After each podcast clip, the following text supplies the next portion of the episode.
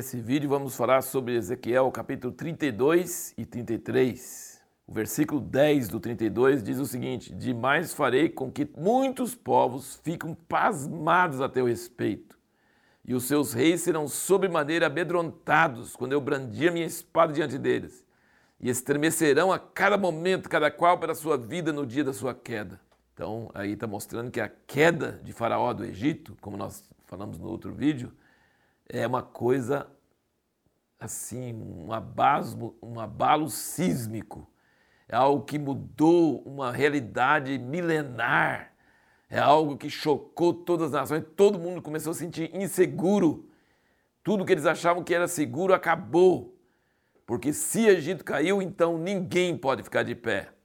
E aí esse, esse capítulo todinho é uma lamentação sobre o Egito e termina então esse assunto do Egito. E aí nós entramos no capítulo 33, que é um capítulo assim marcante, muito importante, porque ele fala sobre vários assuntos da natureza de Deus e do papel do profeta. Ele diz que o profeta tem o papel de atalaia, vigia. Ele tem que ficar na torre e avisar o pessoal que vem um inimigo, para que eles possam se preparar adequadamente.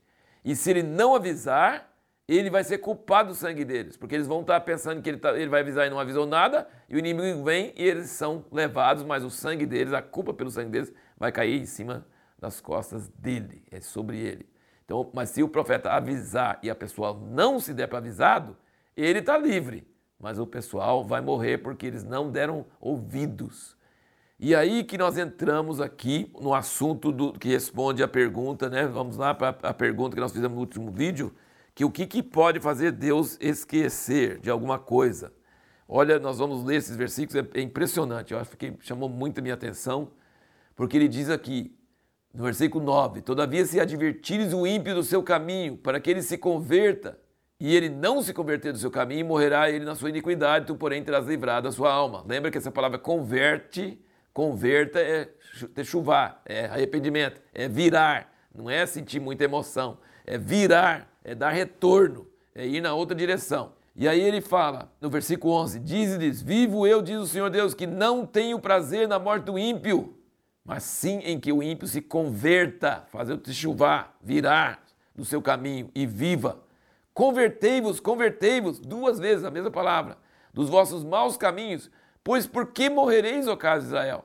E aí ele diz, no versículo 14: Demais, quando eu também disser ao ímpio, certamente morrerá, se ele se converter do seu pecado e praticar retidão e a justiça.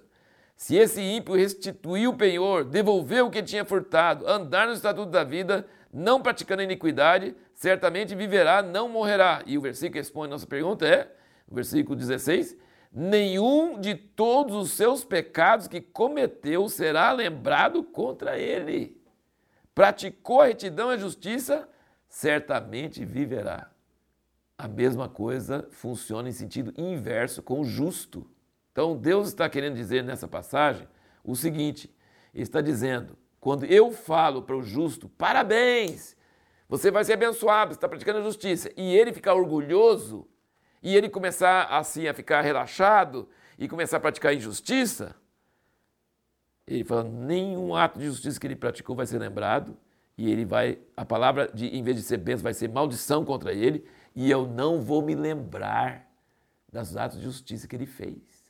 Agora, se o ímpio ouve a palavra, ouve o atalaia, ouve o profeta avisando, e ele converte, e não só fica chorando, emocionado numa reunião, não, ele paga o que ele deve. Ele muda de, de, de atitude, muda de caminho, ele dá um retorno, ele vira e vira por cima e volta na contramão e tudo que ele fazia errado agora ele faz certo. O que vai acontecer? Deus vai esquecer de tudo que ele fez errado. Deus não tem prazer em que ninguém morra.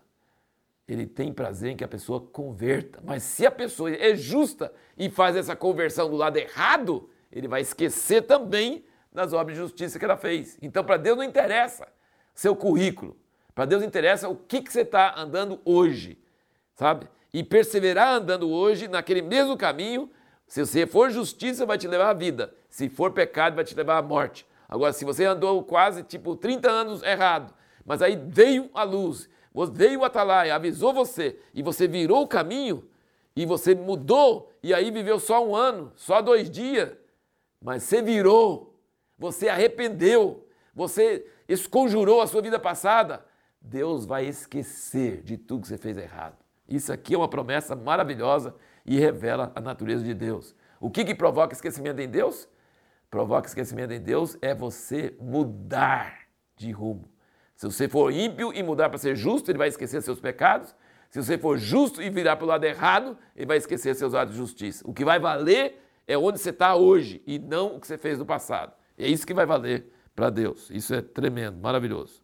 O que Deus tinha falado com Ezequiel no capítulo 24, quando a esposa dele morreu, a esposa de, de, de Ezequiel morreu lá no capítulo 24. Ele não chorou, ele não lamentou, ele estava morrendo de tristeza, mas foi proibido de chorar, proibido de lamentar, porque ele falou assim: assim vocês vão fazer quando Jerusalém for tomada e o templo for destruído. E aqui, então, no capítulo 33, acontece de fato o que ele tinha profetizado na, na, na ocasião da morte da esposa dele, e ele começou, ele deixou de ser mudo, porque antes, o livro todo de Ezequiel, ele está mudo, ele não consegue falar. Mas aí ele fala assim, mas esse tanto de palavra que falou? Ele fala só quando vai profetizar, ele não consegue falar coisas normais. Só na hora de profetizar ele consegue falar. É um sinal para eles, né?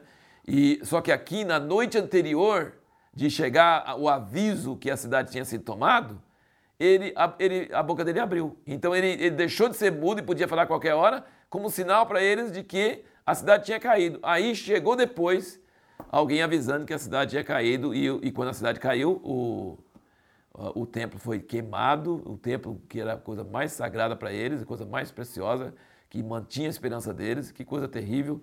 Então aconteceu exatamente o que Ezequiel tinha profetizado. Ele foi um sinal para eles. E aqui, nos últimos versículos do capítulo 33, ele diz aqui, no versículo 30, Quanto a ti, ó filho do homem, os filhos do teu povo falam de ti junto às paredes, nas portas das casas, e fala um com o outro, cada qual o seu irmão, dizendo: Vinde, peço-vos, e ouvi qual seja a palavra que procede do Senhor. E eles vêm a ti, como o povo costuma vir, e se assentam diante de ti, como meu povo, e ouvem as tuas palavras, mas não as põem por obra. Pois com a sua boca professa muito amor, mas o seu coração vai após o lucro. E eis que tu és para eles como uma canção de amores, canção de quem tem uma voz suave, que bem tange, porque ouve as tuas palavras, mas não as põe por obras. Esse aqui, esse trecho de 30 até o 32, mostra exatamente o que é um povo religioso, sabe?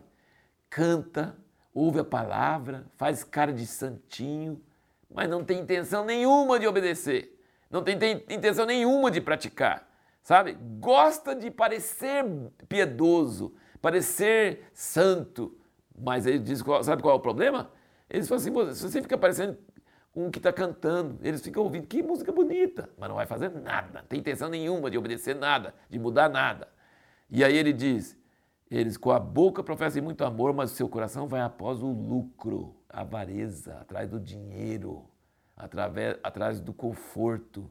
Então você vê que descrição do que é um povo religioso e isso Deus abomina. Sabe, ouvir a palavra, concordar, falar bem, concordar tal, ouvir, falar bem, oh, como a pregação foi maravilhosa, como foi bonito, mas não tem intenção nenhuma de obedecer. E o Deus do coração mesmo é o dinheiro, sabe? E aí ele mostra aqui claramente isso aqui nesses versículos. A pergunta que nós vamos responder no próximo vídeo é: como Deus pretende resgatar a honra do nome dele diante de todas as nações?